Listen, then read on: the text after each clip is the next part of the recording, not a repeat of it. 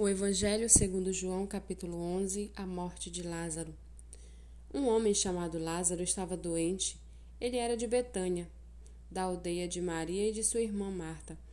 Esta Maria, cujo irmão Lázaro estava doente, era a mesma que ungiu o Senhor com perfume e lhe enxugou os pés com seus cabelos.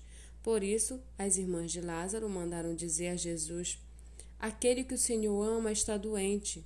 Ao, rece ao receber a notícia, Jesus disse: Essa doença não é para a morte, mas para a glória de Deus, a fim de que o Filho de Deus seja glorificado por meio dela. Ora, Jesus amava Marta e a irmã dela, e também Lázaro. Quando soube que Lázaro estava doente, ainda se demorou dois dias no lugar onde estava. Depois disse aos seus discípulos: Vamos outra vez para a Judéia. Os discípulos disseram: Mestre, ainda há pouco os judeus queriam apedrejá-lo e o Senhor quer voltar para lá? Jesus respondeu: Não é verdade que o dia tem doze horas? Se alguém andar de dia, não tropeça, porque vê a luz deste mundo. Mas se andar de noite, tropeça, porque nele não há luz. Tendo dito isso, acrescentou: Nosso amigo Lázaro adormeceu, mas vou para despertá-lo. Então os discípulos disseram: Senhor, se dorme, estará salvo. Jesus falava da morte de Lázaro, mas eles pensavam que tivesse falado do repouso do sono. Então Jesus lhes disse claramente: Lázaro morreu. Por causa de vocês, me alegro de que não estivesse lá, para que vocês possam crer. Mas vamos até ele. Então Tomé, chamado Dídimo, disse aos outros discípulos: Vamos também nós para morrer com o Mestre. Quando Jesus chegou, encontrou Lázaro já sepultado havia quatro dias. Ora, Betânia ficava a mais ou menos três quilômetros de Jerusalém. Muitos dos judeus vieram visitar Marta e Maria a fim de consolá-las por causa do irmão. Marta, quando soube que Jesus estava chegando, foi encontrar-se com ele. Maria, porém, ficou sentada em casa. Então Marta disse a Jesus: Se o Senhor estivesse aqui, o meu irmão não teria morrido. Mas também sei que, mesmo agora, tudo que o Senhor pedir a Deus, ele concederá. Jesus disse a ela: O seu irmão há de ressurgir. Ao que Marta respondeu: Eu sei que ele há de ressurgir na ressurreição no último dia. Então Jesus declarou: Eu sou a ressurreição e a vida. Quem crê em mim, ainda que morra, viverá. E todo que vive e crê em mim não morrerá eternamente. Você crê nisto? Marta respondeu: Sim, Senhor, eu creio que o Senhor é o Cristo, o Filho de Deus que devia vir ao mundo. Depois de ter dito isto, Marta foi chamar Maria, a sua irmã, e lhe disse em particular: O Mestre chegou e está chamando você.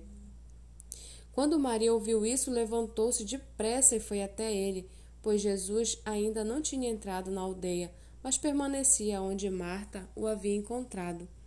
Os judeus que estavam com Maria em casa e a consolavam, vendo-a levantar-se depressa e sair, seguiram-na pensando que ela ia ao túmulo para chorar. Quando Maria chegou ao, lugar onde Jesus estava, ao vê-lo, lançou-se aos seus pés, dizendo: Se o Senhor estivesse aqui, o meu irmão não teria morrido.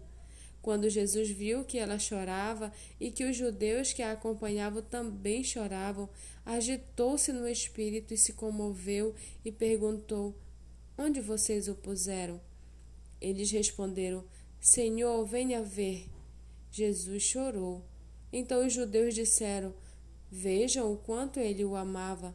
Mas alguns disseram: Será que ele, que abriu os olhos ao cego, não podia fazer com que Lázaro não morresse? Jesus, agitando-se novamente em si, foi até o túmulo, que era uma gruta, em cuja e cuja entrada tinham colocado uma pedra. Então Jesus ordenou: Tirem a pedra. Marta, irmã do falecido, disse a Jesus: Senhor, já cheira mal, porque está morto há quatro dias. Jesus respondeu: Eu não disse a você se cresce veria a glória de Deus? Então tiraram a pedra, e Jesus, levantando os olhos para o céu, disse: Pai, graças te dou porque me ouviste. Eu sei que sempre me ouves, mas falei isso por causa da multidão presente, para que creiam que tu me enviaste. E depois de dizer isso, clamou em alta voz: Lázaro, venha para fora. Aquele que tinha morrido saiu, tendo os pés e as mãos amarrados com ataduras e o rosto envolto no lenço. Então Jesus lhe ordenou: Desamarrem-no e deixem que ele vá.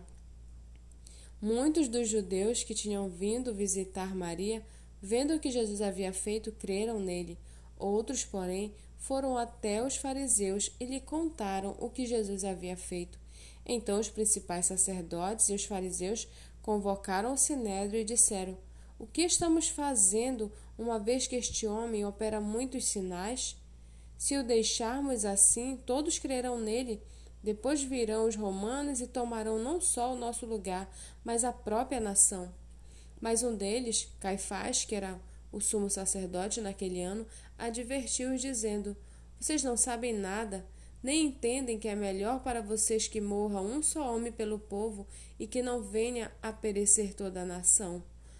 Ora, Caifás não disse isso por conta própria, mas sendo sumo sacerdote naquele ano, profetizou que Jesus estava para morrer pela nação. E não somente pela nação, mas também para reunir em um só corpo os filhos de Deus que andam dispersos. Desde aquele dia resolveram matar Jesus. Assim sendo, Jesus já não andava publicamente entre os judeus, mas retirou-se para uma região vizinha ao deserto, para uma cidade chamada Efraim, onde permaneceu com os discípulos. Estava próxima a Páscoa dos judeus e muitos daquela região foram a Jerusalém antes da Páscoa para se purificar.